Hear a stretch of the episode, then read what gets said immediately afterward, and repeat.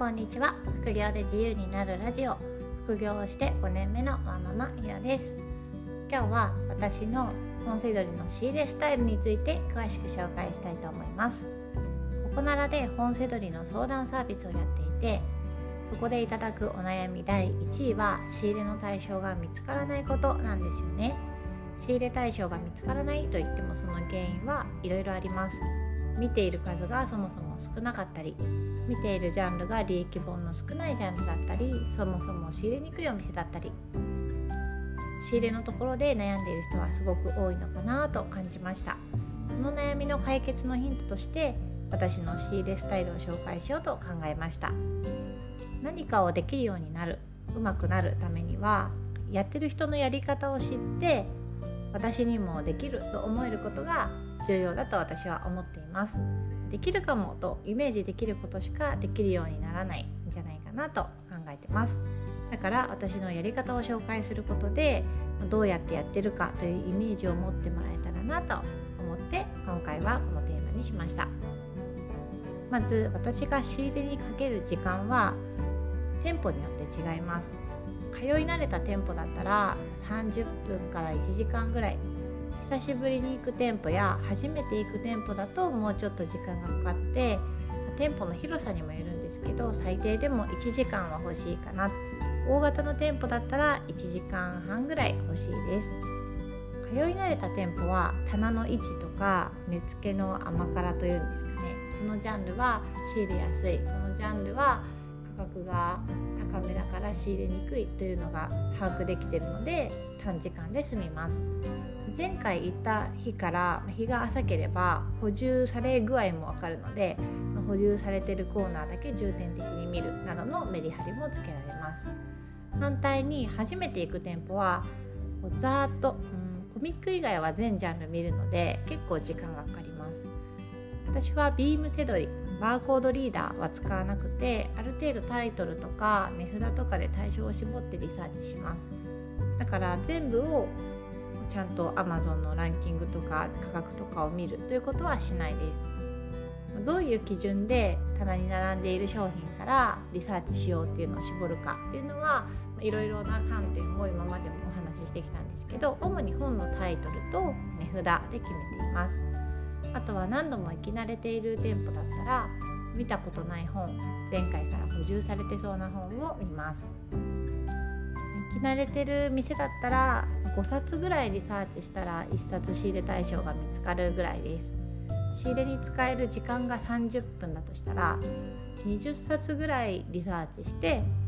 4から5冊ぐらい仕入れるのが典型的なパターンです。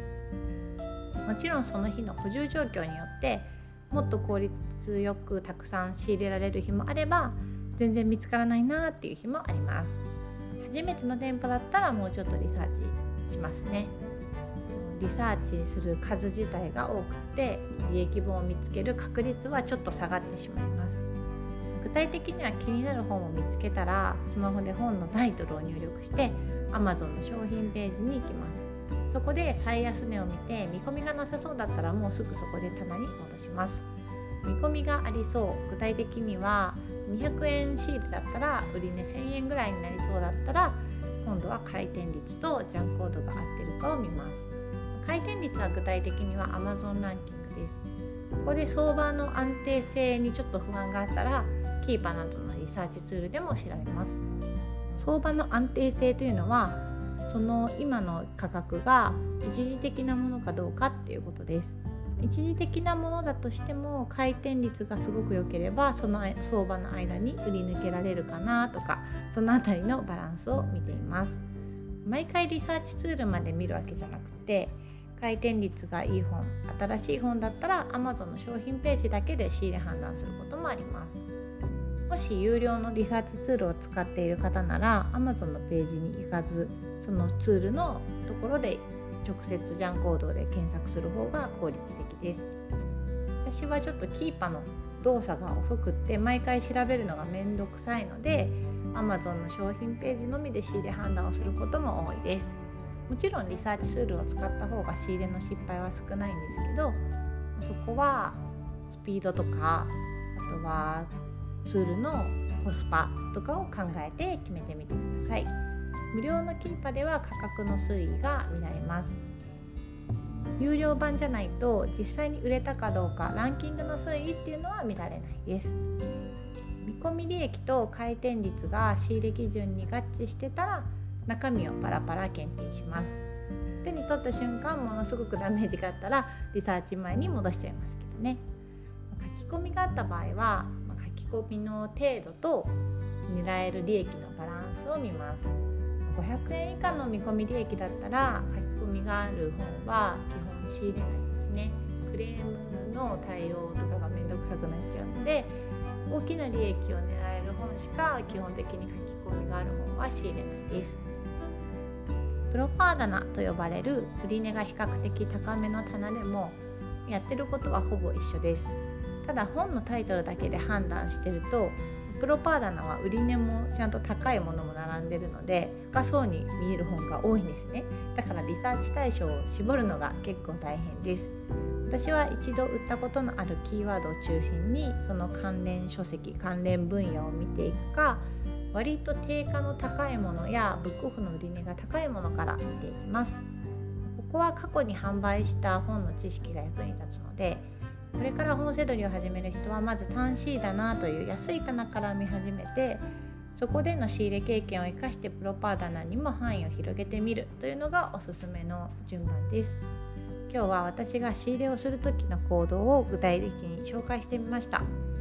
意外とリサーチしてる数が少ないと思われるかもしれません。もちろん最初はこんなに少なくって効率的に利益本を見つけられたわけじゃなくって始めたばかりの頃は30冊ぐらいリサーチしてようやく1冊見つかるかなぐらいの状態でした。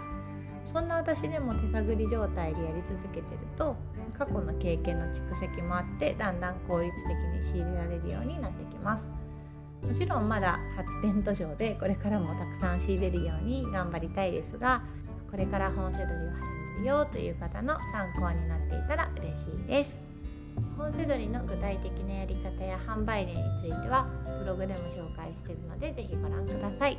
ここならで本セドリの相談サービスもやってます初心者の方でも大丈夫なのでもし悩みがあったら活用してみてくださいねそれでは次回の配信でまたお会いしましょう。ひろでした。さようなら。